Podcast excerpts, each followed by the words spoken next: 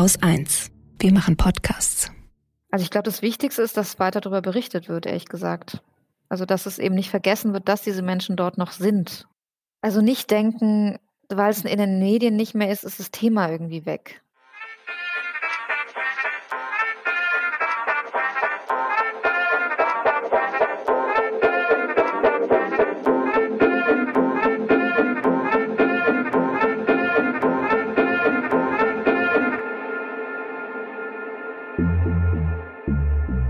Hallo und herzlich willkommen beim Lila Podcast. Hier ist Laura Vorsatz und ich spreche heute mit Gilda Sahebi und Elke Ferner über die Lage in Afghanistan.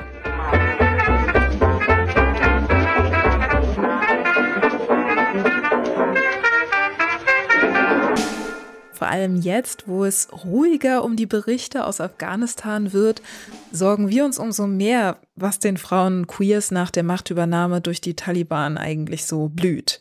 Gleichzeitig sprechen wir mit Gilda und Elke nochmal darüber, was in den letzten 20 Jahren in dem Land los war. Über Gutes und Schlechtes. Und wir sprechen auch darüber, wie wir hier vom Westen aus eigentlich nach da drüben schauen können, ohne überheblich zu werden. Gilda Sahebi ist Journalistin und Autorin und schreibt ziemlich viel zum Nahen Osten bzw. zum Iran, aus dem sie auch ursprünglich stammt. Deswegen wird sie im Gespräch auch immer wieder Parallelen zwischen Afghanistan und dem Iran aufzeigen. Und gerade aufgrund ihrer Herkunft, so hat sie es mir erzählt, engagiert sie sich auch feministisch. Und Elke Ferner ist langjährige Bundestagsabgeordnete gewesen, nämlich mit einer kleinen Unterbrechung von 1990 bis 2017. Sie ist glühende Feministin und auch jetzt noch in ihrem Ruhestand Vorsitzende von UN Women Deutschland, die unter dem Hashtag Helft Afghanistans Frauen einen offenen Brief zum Thema Frauenrechtlerinnen in Afghanistan brauchen dringend Schutz an die Bundesregierung verfasst haben. Und außerdem gibt es bei UN Women eine Spendenaktion für Frauen in Afghanistan. Wie habt ihr denn in den letzten Monaten die Nachrichten aus Afghanistan über Afghanistan erlebt und was hat das mit euch gemacht?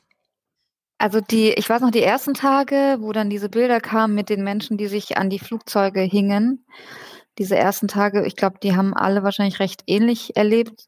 Einfach völlig entsetzt, traurig, ähm, es, es ist einem schwer gefallen, die Nachrichten zu lesen zu der Zeit. So ging mir das. Und ich habe aber da schon gedacht, das wird bald vergehen. Also ich habe da schon gedacht, wenn die ersten Bilder vorüber sind und die ersten, der, der Schock sich gelegt hat, dann wird es zwar noch Berichte geben und man wird sich irgendwie damit befassen. Aber was mir in den letzten Wochen aufgefallen ist, und ich habe auch darüber geschrieben, ist dieser, dieser sehr abgehobene Blick auf Afghanistan. Also man sieht, was da alles passiert und man hat sich einfach aus dem Staub gemacht und überlässt das Land jetzt sich selbst, so empfinde ich das. Und man hat zwar irgendwie noch, man berichtet noch hier und da über Frauenproteste zum Beispiel, die jetzt ja öf öfter waren in Afghanistan. Aber es war sehr das Narrativ, ja, wir haben alles versucht. So, wir haben versucht, in den letzten 20 Jahren diesem Land beizubringen, was Frauenrechte sind, was Menschenrechte sind. Wir haben unsere europäischen Werte versucht, dorthin zu bringen. Und das fand ich total fehl am Platz und frustrierend, das so zu sehen, dass den Menschen dort irgendwie abgesprochen wird, dass sie selber auch dieselben Werte haben wie wir und dafür kämpfen. Und das äh, ist mir sehr aufgefallen in letzter Zeit. Und das ist eben natürlich, dass die Welt sich halt weiter dreht und nachdem auch das, die neue Regierung vorgestellt wurde, der Taliban, die, die total furchtbar ist und Terroristen und, und Extremisten in dieser Regierung sitzen, dass ich fürchte, dass dieses Land sich halt immer mehr abkapseln wird. Und ich weiß nicht, wie, wie man von hier dann noch drauf schaut. Ja, mir ging es auch ähnlich, also eigentlich schon ein bisschen früher, als die Amerikaner angefangen haben, ihre Truppen abzuziehen und dann äh, die anderen NATO-Truppen auch äh, gefolgt sind, dachte ich schon, oder habe ich mich gefragt, wie, wie wird das jetzt sein? Schaffen die das ohne Unterstützung oder äh, ist das dann sozusagen nochmal der, ähm, das Signal äh, für die Taliban, das Land zu überrollen, was es ja dann auch war. Ich habe mich ein bisschen erschrocken, ähm, dass das so schnell gegangen ist, ehrlich gesagt. Also ich glaube, damit hat niemand so wirklich gerechnet. Allerdings war es halt auch so, dass ich nicht verstanden habe, warum man nicht zuerst, bevor man sozusagen die Truppen abzieht, nicht zuerst die Zivilbevölkerung äh, versucht, äh, zumindestens die, die sehr gefährdet sind, rauszuholen. Und äh, dazu gehören ja nicht nur die Ortskräfte, sondern auch die Aktivistinnen, die sich und Aktivisten, die sich für Frauenrechte insbesondere äh, eingesetzt haben. Du kannst das wahrscheinlich besser beurteilen als ich, Gilda, aber ich glaube äh, auch nach wie vor, dass sie 20 Jahre nicht umsonst waren, weil ähm, ich sag mal, das ist eine anderthalbe Generation, die Schulbildung erfahren hat, die ähm, auch gesehen hat, dass es auch anders geht, also die auch, sag ich mal, was anderes kennt als das, was vielleicht ihre Mütter und Großmütter aus, aus ihrer Vergangenheit äh, gekannt haben. Und vielleicht sind sie auch nicht, nicht bereit, das einfach alles nochmal noch mal aufzugeben und äh, das doch irgendwie fortzuführen. Das ist so meine Hoffnung dabei, wiewohl ich durchaus im Moment halt auch sehe, weil auch mich immer individuelle Hilfe ersuchen, auch erreichen, äh, dass halt sehr, sehr viele äh, sich zumindest unsicher fühlen, es wahrscheinlich auch in großen Teilen sind und einfach die, die blanke Angst um ihr Leben haben. Und das ist eine Situation, die wir uns hier so gar nicht vorstellen können. Also für uns hier ist es ziemlich ungefährlich, äh, für Frauenrechte und für Menschenrechte einzutreten. Und das ist, ist eben in Afghanistan, aber auch sonst wo auf der Welt nicht unbedingt. Und das ist, das macht einen dann auch nochmal so ein bisschen, äh, bedrückt einen nochmal so ein bisschen mal so nach dem Motto, äh, ich bin Vorsitzende einer Frauenrechtsorganisation und äh, wenn ich jetzt in Afghanistan leben würde, dann wäre alleine die Tatsache, dass ich mich dafür einsetze, würde mich gefährden. Das macht schon etwas mit einem. Äh, ich sehe das auch so, also umsonst, das, also das kann man nie, man kann nicht sagen, es war was etwas umsonst. Ich glaube, dass, ich glaube das überhaupt nicht. Ich glaube, es wird viel davon auch abhängen, wie im Westen damit umgegangen wird. Weil jetzt schon, also ich kenne das aus dem Iran, dass die Menschen sich teilweise einfach im Stich gelassen fühlen. Auch Menschen, die dort kämpfen für Menschenrechte und Frauenrechte. Und das ist bisschen meine Sorge, weil das aus den Berichten, die man jetzt so liest, auch von Frauenrechtlerinnen, da sagen eine auch, auch schon so, es war, ich habe ein Interview gesehen mit einer Frauenrechtlerin, die meinte, shame on you. Ihr habt uns einfach allein gelassen. Und ich glaube, dass es super wichtig ist, dass jetzt auch im Exil, also dass Menschen gerettet werden, dass Frauen, Queere gerettet werden, die dann im Exil auch weiterkämpfen. Weil, also das kenne ich auch aus dem Iran, die Exil-Oppositionsarbeit ist super, super wichtig. Mhm. Und wenn wir die jetzt einfach drin lassen, also wenn, wenn der Westen in Anführungsstrichen jetzt nicht sich weiter kümmert und diesem, diesem Menschen zeigt, dass, dass die Länder, dass die Staaten sie unterstützen, dann, auch dann wird es nicht umsonst gewesen sein, aber dann wird der Kampf, glaube ich, ungleich schwieriger. Ähm, Elke, du meintest ja gerade schon, dass du erschrocken warst, wie schnell die Taliban die Macht tatsächlich übernehmen konnte. Und auch der Westen war ja sehr überrascht. Gilda, wie ging es dir? Warst du überrascht? Und was stört dich an diesem Narrativ? Na, wir haben ja alles getan. Also ich arbeite ja nicht ähm, für einen Geheimdienst, deswegen ich hatte die Daten nicht. Aber eigentlich, und das ist natürlich im Nachhinein, aber als Trump im Februar 2020 das Abkommen verhandelt hat mit den Taliban, eigentlich hätte man es da schon wissen müssen. Also als jemand, der oder die sich damit beschäftigt hat, weil er hat damals nur mit den Taliban verhandelt, äh, ähm, hat die afghanische Regierung völlig außen vor gelassen, hat keine Bedingungen gestellt für den Abzug, also irgendwie, dass Menschenrechte, Frauenrechte gesichert werden müssen oder also irgendeine Art von Bedingung. Er hat 5000 Kämpfer, Taliban-Kämpfer, also nicht nur Taliban-Kämpfer, aber viele waren darunter freigelassen. Also dass die und dass die erstarken und die haben ja seit letztem Jahr eben auch schon angefangen, Frauenrechtlerinnen umzubringen, Journalistinnen umzubringen. Das, also eigentlich, jetzt denkt man, okay, also, das war, also, das war ja eigentlich logisch. Natürlich, dass sie es innerhalb von irgendwie zwei Wochen machen. Ich bin auch keine ähm, Kriegsverhandlungsexpertin, aber das war sicher überraschend. Aber ich wundere mich schon, dass BeobachterInnen das nicht haben kommen sehen. Also und das und da sehe ich dann eben viel mhm. Schuld bei der Bundesregierung auch, dass sie nicht früher angefangen hat, gefährdete Menschen auszufliegen. Wer sind denn die Taliban überhaupt? Die Taliban gibt es nicht. das ist, es sind verschiedene Stämme dabei, aber es sind meistens Pashtunen. Ähm, es gibt auch unter den Taliban, äh, ich kann es, also Reformer kann man es wirklich nicht nennen, aber da, auch da gibt es halt ganz krasse Extremisten, weniger krasse Extremisten. Es ist auch in den Städten anders, äh, auf dem Land unterschiedlich. Und deswegen sind die aber auch so unberechenbar. Also man, jetzt haben wir diese Regierung, die, eben auch nur aus Männern besteht, auch aus, aus Pashtun, glaube ich, nur. Und auch da gibt es keine einheitliche Linie. Das war auch am Anfang so, als die Taliban verkündet haben, ja, wir werden Frauen werden arbeiten dürfen und Mädchen weiter zur Schule gehen, als sie irgendwie diesen Quatsch erzählt haben, weiß man ja jetzt.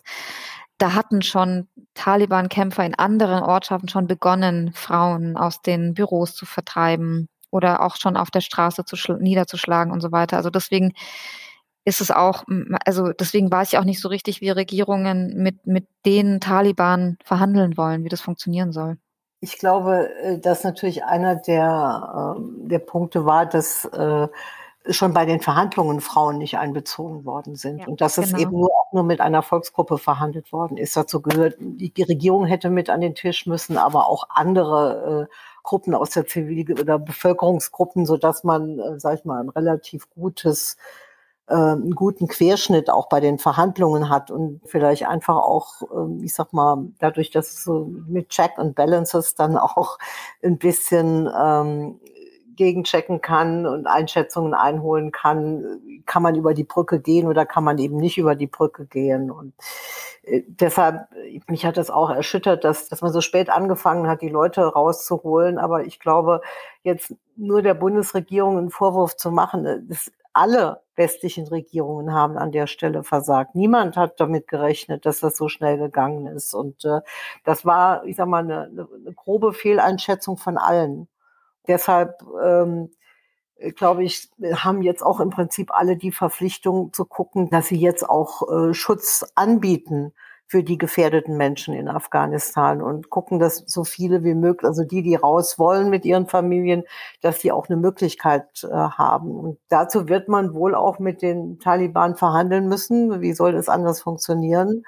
Damit man zumindestens die am gefährdetsten Personengruppen dann auch äh, sicher aus dem Land äh, bekommen kann. Das war ja auch, selbst als die Luftbrücke noch äh, funktioniert hat, es war ja für viele unmöglich, überhaupt an den Flughafen zu kommen. Die hätten sozusagen eine Aufnahmegarantie gehabt, aber die haben es einfach nicht zum Flughafen geschafft. Und die, die nicht in Kabul waren, die, die waren sowieso außen vor.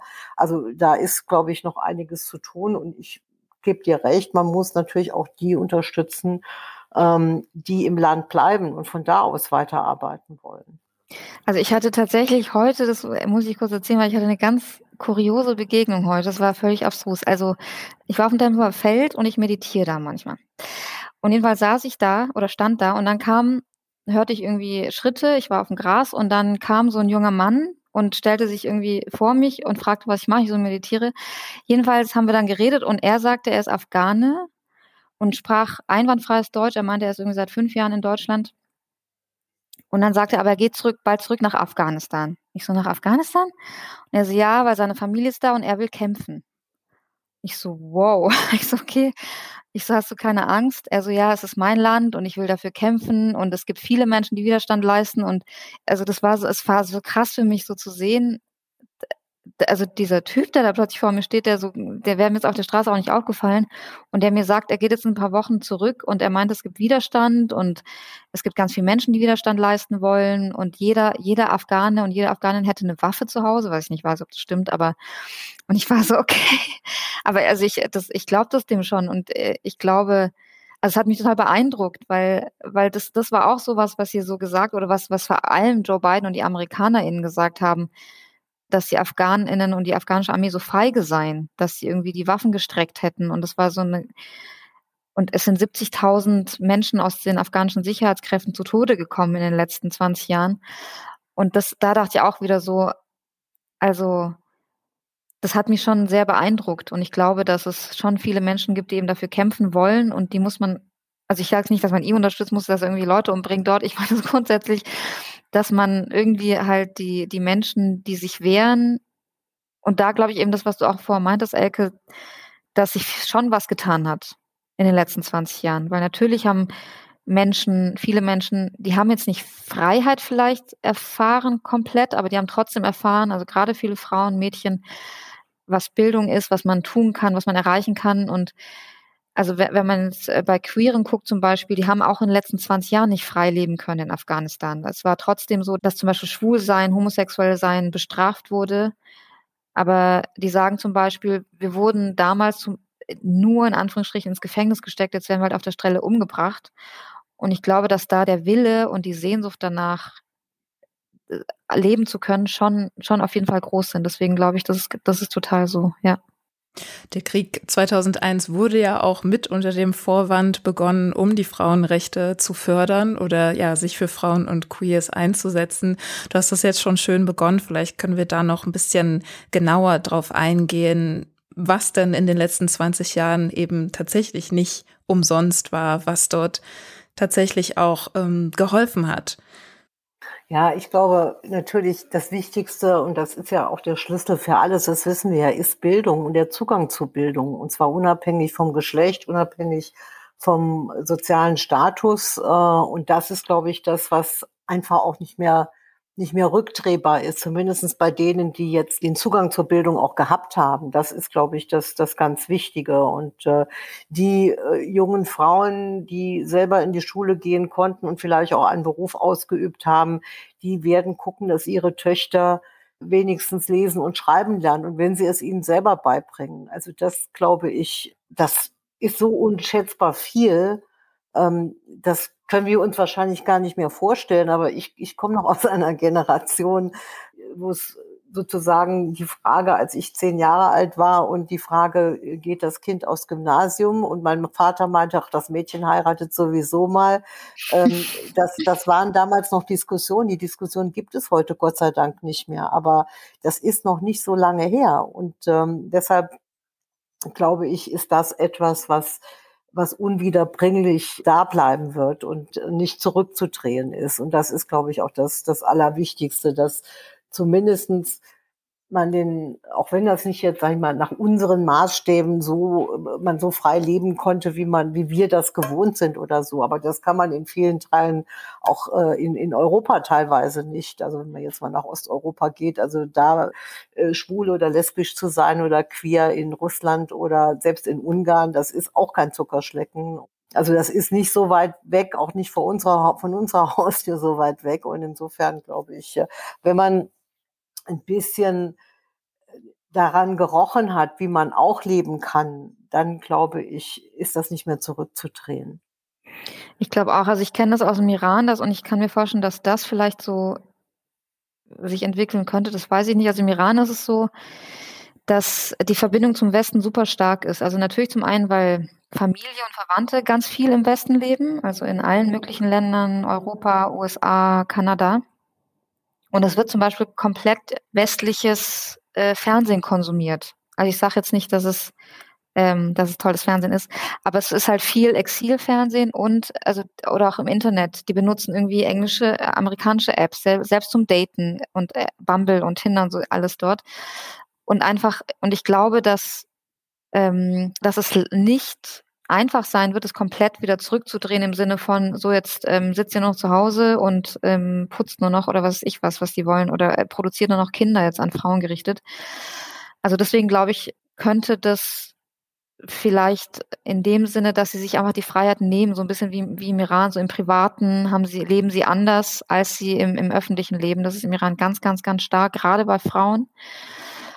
Und eben, also 40 Prozent der Mädchen haben bis zu diesem Umsturz im August weiterführende Schulen besucht in Afghanistan und oder die Muttersterblichkeit ist in, im Zeitraum von 2000 bis 2015 um mehr als 60 Prozent gesunken. Also solche Sachen sind erreicht worden. Es ist natürlich jetzt schon die große Angst, dass es jetzt so mit einem Fingerschnipsen wieder zurückgedreht wird. Das kann man nicht absehen. Das kommt, glaube ich, wirklich darauf an, wie brutal diese Herrschaft wird. Ob das wird wie in den 90er Jahren oder anders. Ja, die Frage wird, glaube ich, auch sein, äh, inwieweit man die Frauen wieder restlos überhaupt aus dem Arbeitsmarkt zurückdrängen kann. Denn äh, ich hörte, ich weiß mal, vor einer Woche oder so, kam irgendwann die Nachricht, dass äh, die Frauen, die im Gesundheitswesen arbeiten, aufgefordert waren, wieder zur Arbeit zu kommen. Und äh, wenn es eben ganze Bereiche gibt, die ohne Frauen gar nicht mehr funktionieren, äh, die aber lebensnotwendig sind, weil sie zur Daseinsvorsorge gehören, dann glaube ich, äh, Ideologie hin oder her, dann wird man dafür sorgen müssen, dass die Daseinsvorsorge funktioniert. Und das Gesundheitswesen gehört nun mal dazu.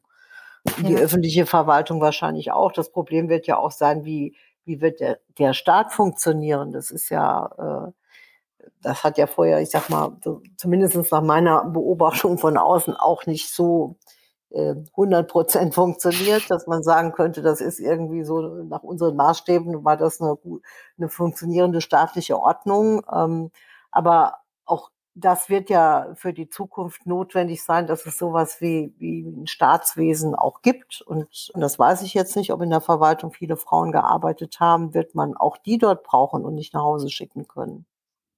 Ich glaube, 27 Prozent der ParlamentarierInnen waren Frauen auch. Also ich habe nur gelesen, dass in Büros es zumindest so war, dass Frauen heimgeschickt wurden und ihnen gesagt worden, sie sollen ihre männlichen Verwandten hinschicken. Äh, aber ich, wie gesagt, ich glaube, das hängt davon ab, wie, wie verrückt extremistisch das alles wird. Vielleicht können wir das ja auch noch mal deutlicher machen, wofür die Taliban tatsächlich stehen, also was der ihr Frauenbild und ähm, das Bild von queeren Menschen ist, also womit wir es zu tun haben und weshalb das eben auch so dramatisch ist. Also äh, ich glaube, das kann man nicht so eindeutig sagen, weil das Problem ja ist, dass äh, Sie sagen ja, die Scharia gilt, die Scharia ist aber auslegbar. Also im Iran zum Beispiel ist es offiziell so, dass eine Frau zum Beispiel vor Gericht, dass die Aussage einer Frau nur halb so viel wert ist wie die eines Mannes. Das heißt, man bräuchte vor Gericht zwei Frauen, um die Aussage eines Mannes aufzuwerten. Weiß ich nicht, ob die Taliban drei Frauen wollen oder vier. Also jetzt mal ganz bizarr gesprochen. Deswegen, es gibt da, es, es gibt, glaube ich, keine, das ist ja, das lässt sich alles nicht voraussagen.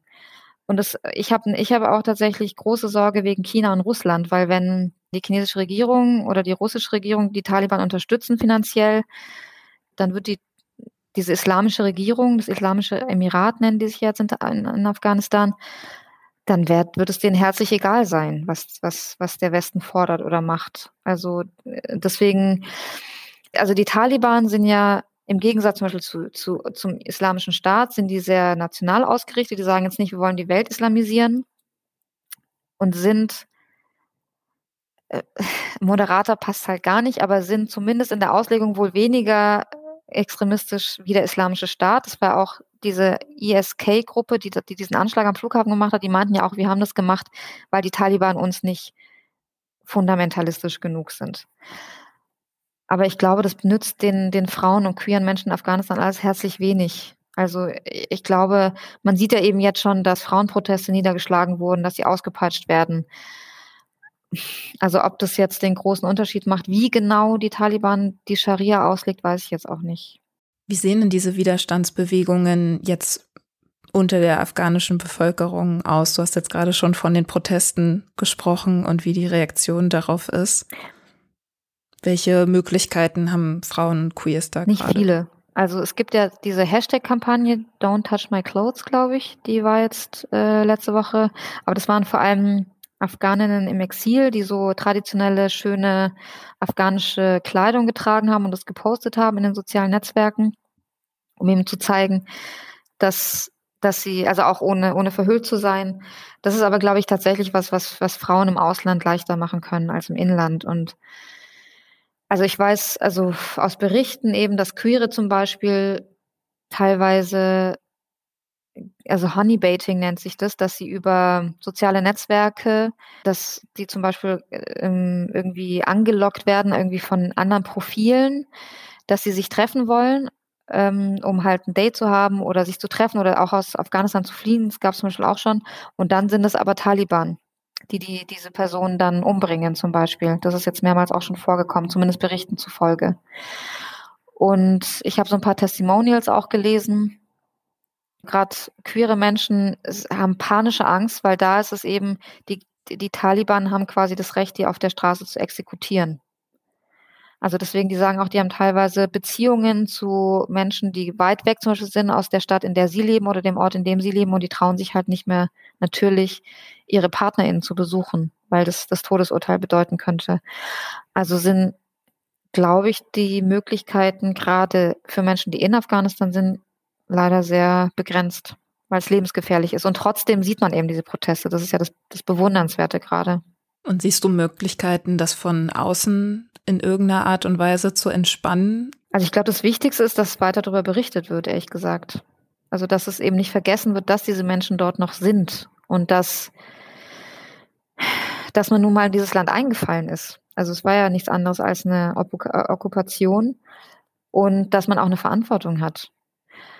Und dass eben diese Menschen nicht vergessen werden. Also es gibt gerade Afghaninnen und, und ReporterInnen und PolitikerInnen wie auch du, Elke, die gerade Hilferufe noch und nöcher kriegen, weil die Menschen halt raus wollen. Und das, das ist für mich, glaube ich, das, was einfach wichtig ist, dass man den Menschen auch hilft, die Menschen, die unter Lebensgefahr gerade dort leben, dass, dass man die auch, dass man denen das gibt, was sie brauchen. Und wenn es ist, rauszukommen, dann ist es das. Elke, wie gehst du denn mit diesen Hilferufen um, die du da jetzt bekommst? Ja, ich versuche halt die äh, Namen und die Familienmitglieder weiterzugeben, damit sie überhaupt, wir haben ja so, ein, so eine Prozedur, sie müssen erstmal auf diese Liste ähm, vom Auswärtigen Amt kommen, um dann halt eben, nachdem, ich glaube, das Innenministerium checkt das dann erst nochmal gegen und dann äh, bekommen die eine Aufnahmezusage, aber dann, damit sind sie ja noch längst nicht da und das ist eben äh, auch ein Problem und ähm, das ist natürlich jeder einzelne Fall, wenn man das sieht, äh, wie, die, wie die Situation ist und so weiter. Ähm, das, das geht, das lässt einem, das lässt einen nicht, äh, nicht in Ruhe. Also das ist nicht einfach so auf den Knopf drücken, die E-Mail weiterleiten oder so, sondern man guckt sich das ja an und denkt, oh mein Gott, und äh, das lässt mich ehrlich gesagt, das lässt mich nicht los. Es lässt mich manchmal auch nicht ruhig schlafen. Und man versucht natürlich das Möglichste, dass, dass sie eine Chance bekommen, aber am Ende, und das ist, glaube ich, das Schlimmste an der ganzen Sache, weiß man, nicht alle, die wirklich gefährdet sind, werden es schaffen.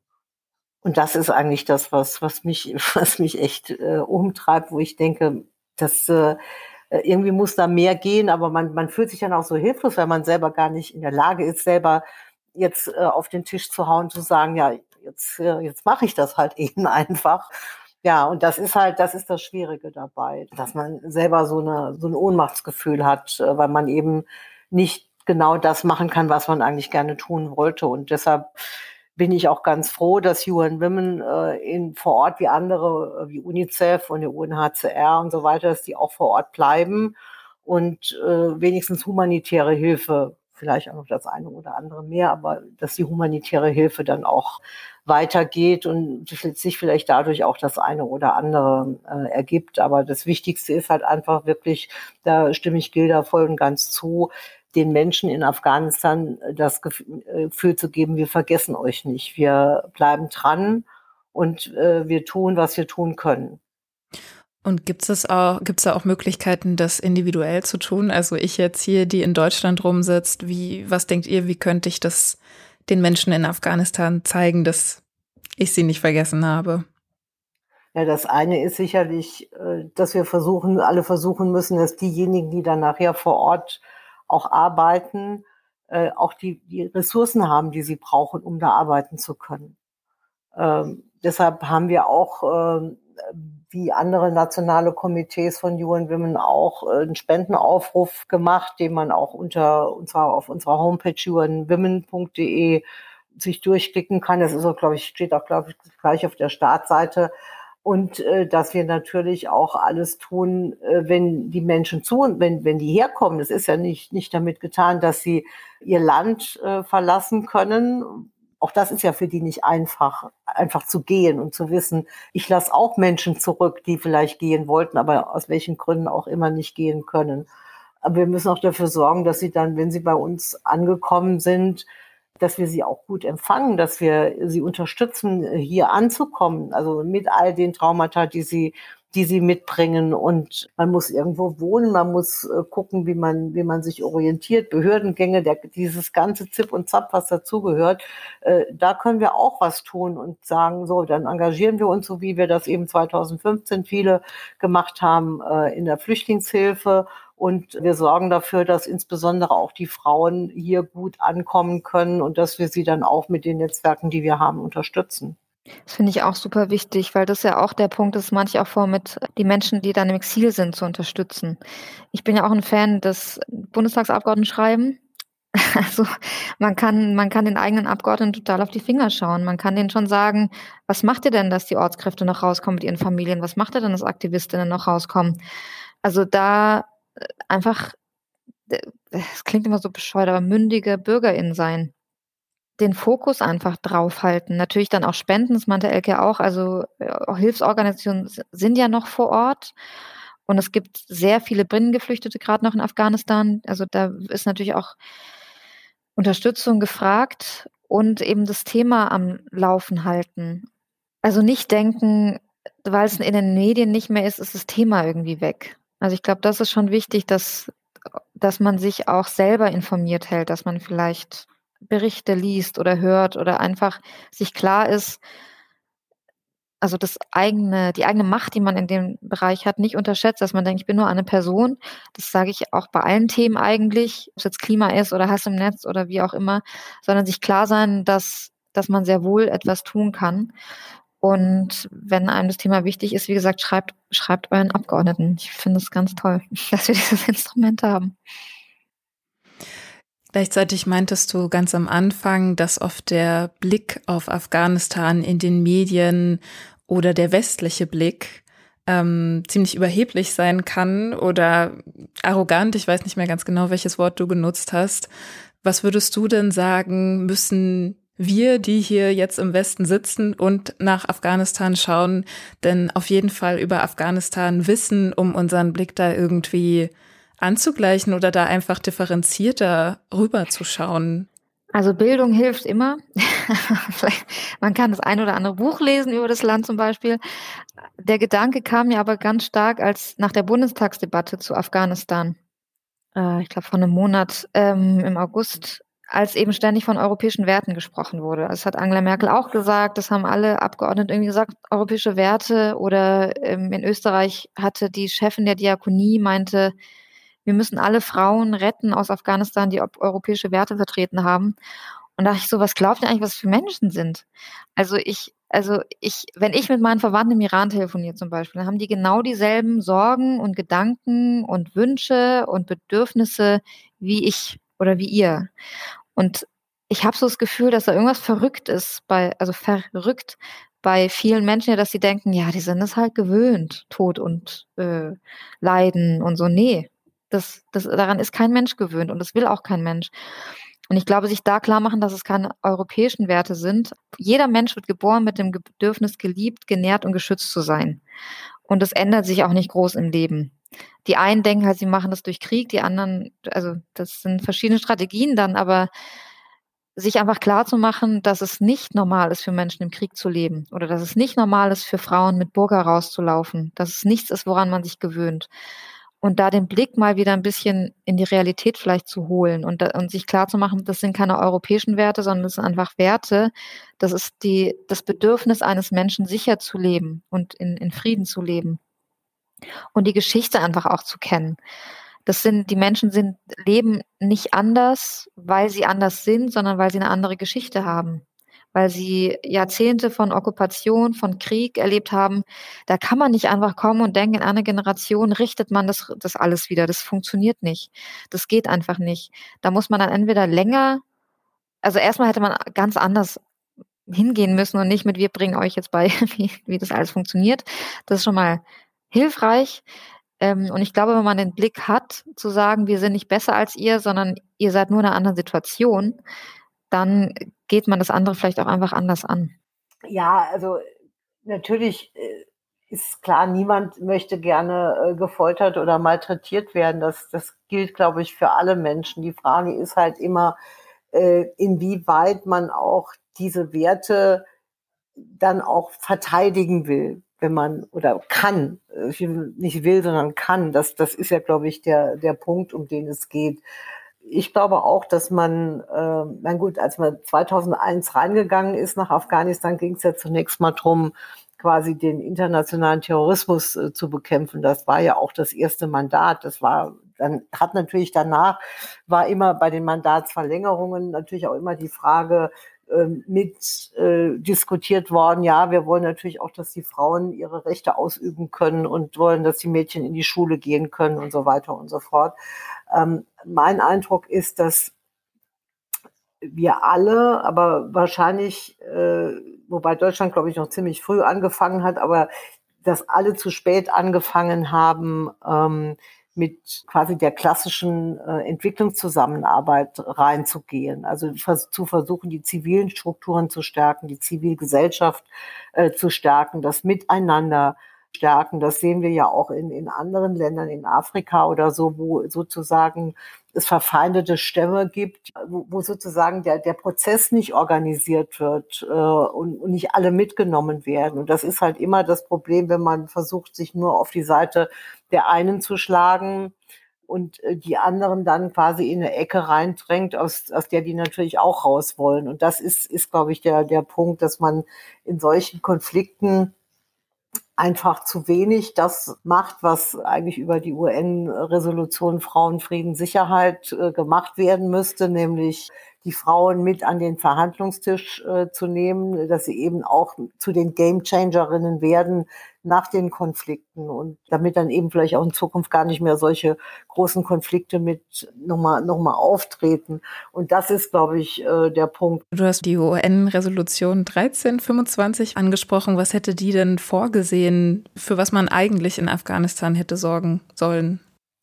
Ja, die sieht vor, dass quasi Frauen mit am Verhandlungstisch sitzen. Also wenn jetzt quasi ein Friedensvertrag ausgearbeitet wird, wenn verhandelt wird über die Frage, äh, wie geht's weiter, wenn wir sozusagen, wenn die Waffen schweigen, damit eben äh, Frauen auch mit dabei sind und ihre Belange auch äh, einbringen können. Und meine, ich kann mir jetzt gut vorstellen, wenn man mit den Taliban verhandelt, dass die nicht unbedingt dann paritätisch besetzt da ankommen. Aber äh, ich meine, das macht natürlich auch was, wenn die andere Seite Frauen mit dabei hat und die auch zu Wort kommen und die also nicht nur jetzt quasi als äh, nette äh, Umrahmung oder so, sondern wirklich auch als Verhandlerinnen und deutlich machen, äh, dass das eben bei uns dazugehört, dass wir eben auch erwarten, dass äh, die Frauen in Afghanistan oder wo auch immer gerade verhandelt wird, dass, äh, dass deren Belange eben auch berücksichtigt werden und dass sie das Recht haben, ihre Belange selber zu vertreten.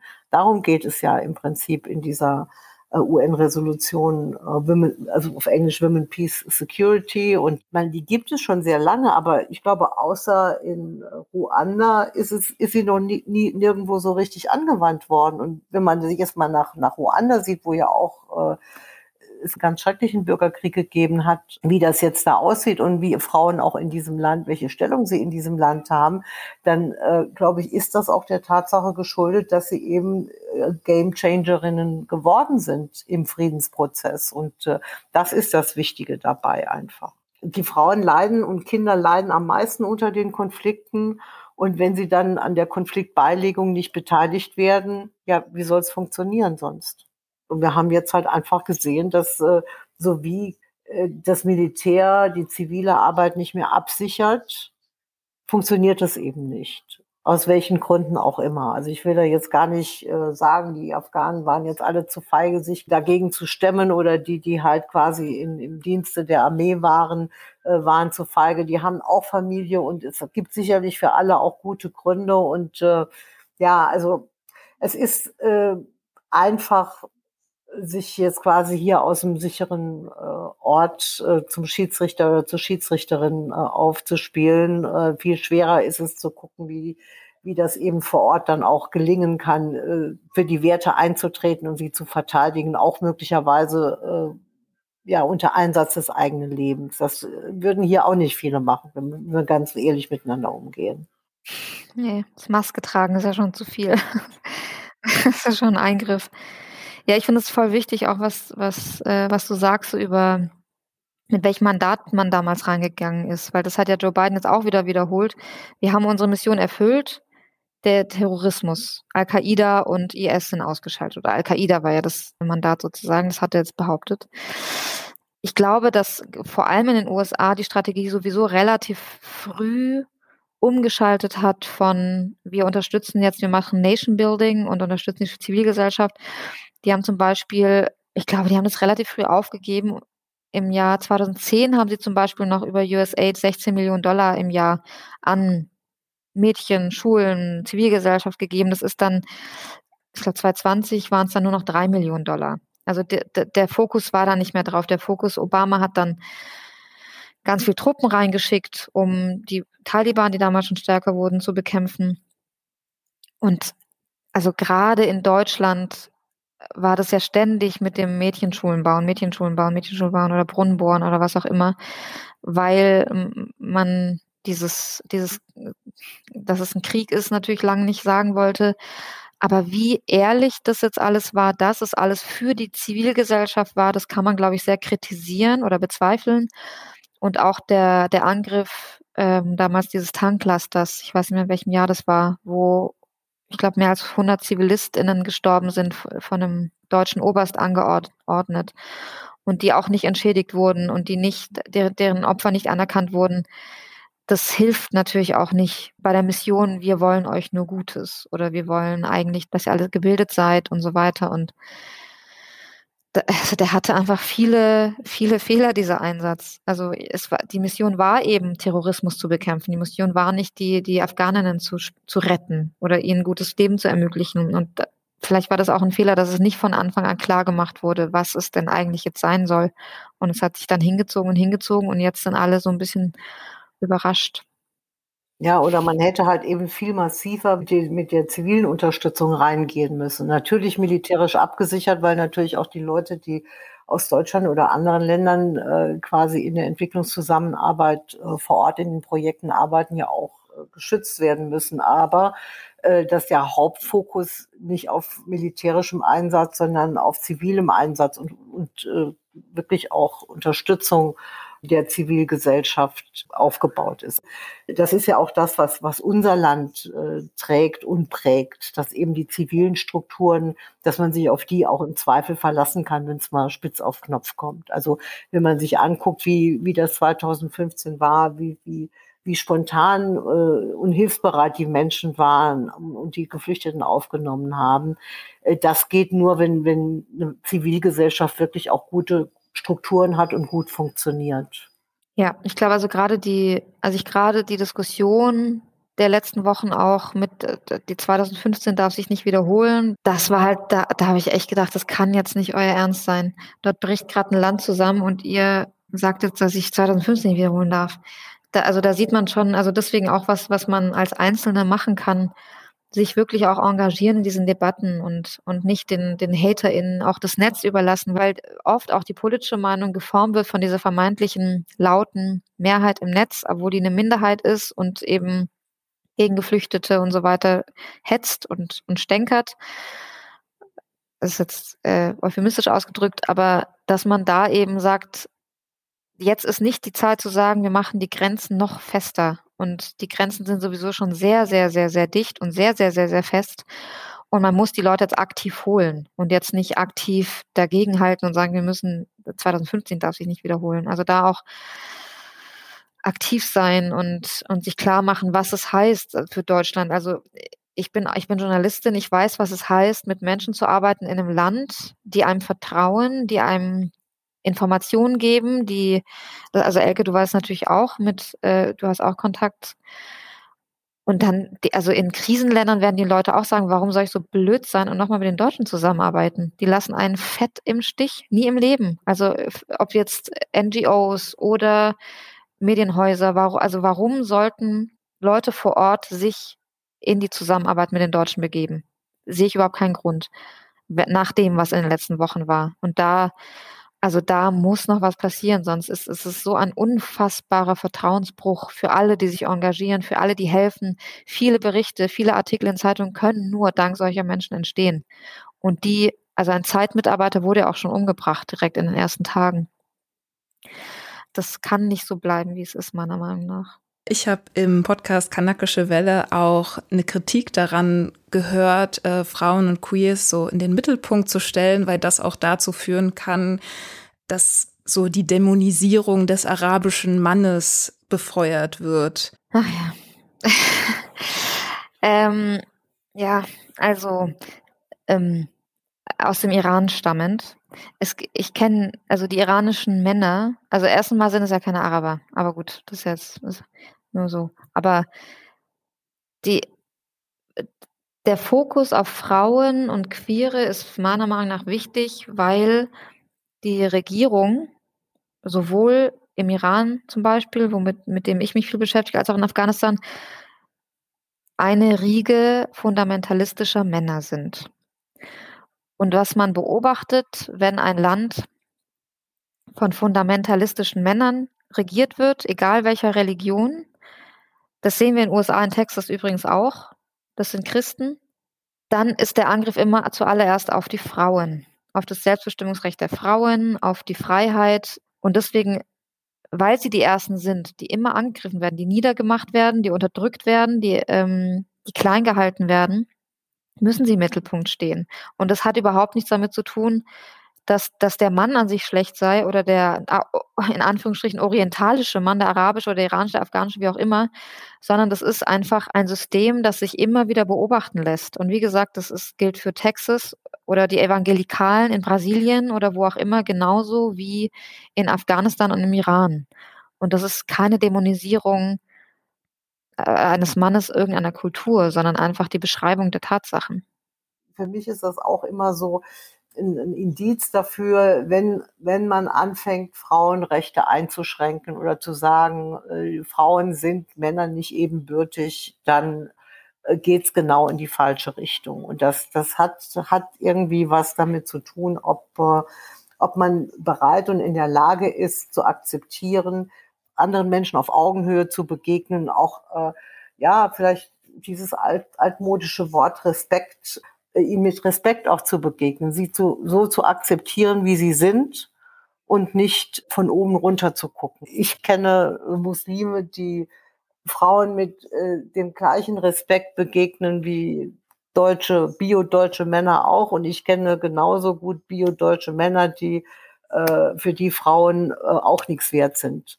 Und äh, die, die am liebsten sie äh, wieder in, in der Rolle von vor 100 Jahren hätten oder so das gibt's überall, das ist mehr oder weniger äh, verbreitet. Natürlich ja immer eine Frage, wie lange mh, hm, äh, Frauen auch eine gewisse gesellschaftliche Stellung sich schon erarbeitet und erkämpft haben. Aber ich glaube, die Lehre daraus ist einfach zu sehen auch, dass selbst hart erkämpfte Fortschritte nicht unbedingt für immer bleiben. Die müssen jeden Tag neu verteidigt werden.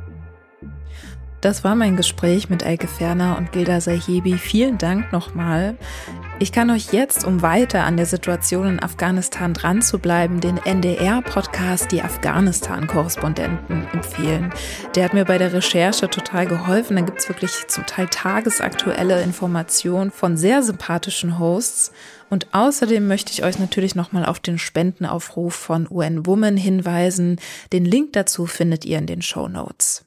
Wenn euch der Lila Podcast gefällt, dann empfehlt uns gerne weiter. Das geht zum einen natürlich über Mund-zu-Mund-Propaganda oder indem man das teilt auf Social Media. Ihr könnt uns auch sehr gerne eine Bewertung bei iTunes dalassen, denn umso besser die Bewertungen dort sind, desto mehr Leuten werden wir auch angezeigt. Und wenn ihr es euch leisten könnt, dann unterstützt uns auch gern finanziell. Das geht zum einen über Steady, Patreon oder auch über Direktüberweisungen. Das können auch schon ein oder zwei Euro pro Monat sein, denn ja, wenn genügend Leute mitmachen, ist der Lila Podcast auch auf längere Zeit gesichert. Wenn ihr vom Lila Podcast sonst gar nicht genug bekommen könnt, dann abonniert uns gerne auf Twitter und Instagram. Auf Twitter halten wir euch über aktuelle feministische Themen weltweit auf dem Laufenden und bei Instagram bekommt ihr regelmäßig Buchtipps aus der Redaktion oder aus der Community und Einblicke in unsere Arbeit. Falls ihr ein Unternehmen habt oder in einer Firma arbeitet, die tolle Sachen für Feministinnen herstellen, verbreitet oder anbietet, dann könnt ihr auch gerne Werbung beim Lila Podcast schalten. Schreibt uns einfach an werben@haus1.fm. Ja, das war's für dieses Mal. Mein Name ist Laura Vorsatz und in zwei Wochen gibt's eine neue Folge vom Lila Podcast. Ja, mir bleibt nur noch zu sagen, bleibt dran an dem, was da in Afghanistan passiert und bis bald. Tschüss!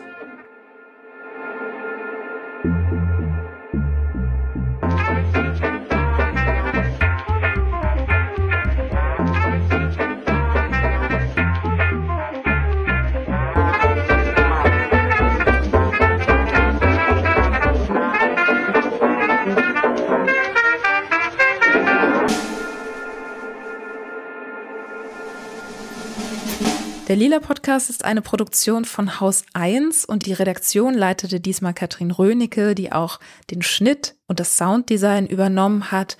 Auch die Musik ist von Katrin Rönecke, während das Cover von Slinger Illustration designt wurde. Eine Produktion von Haus 1.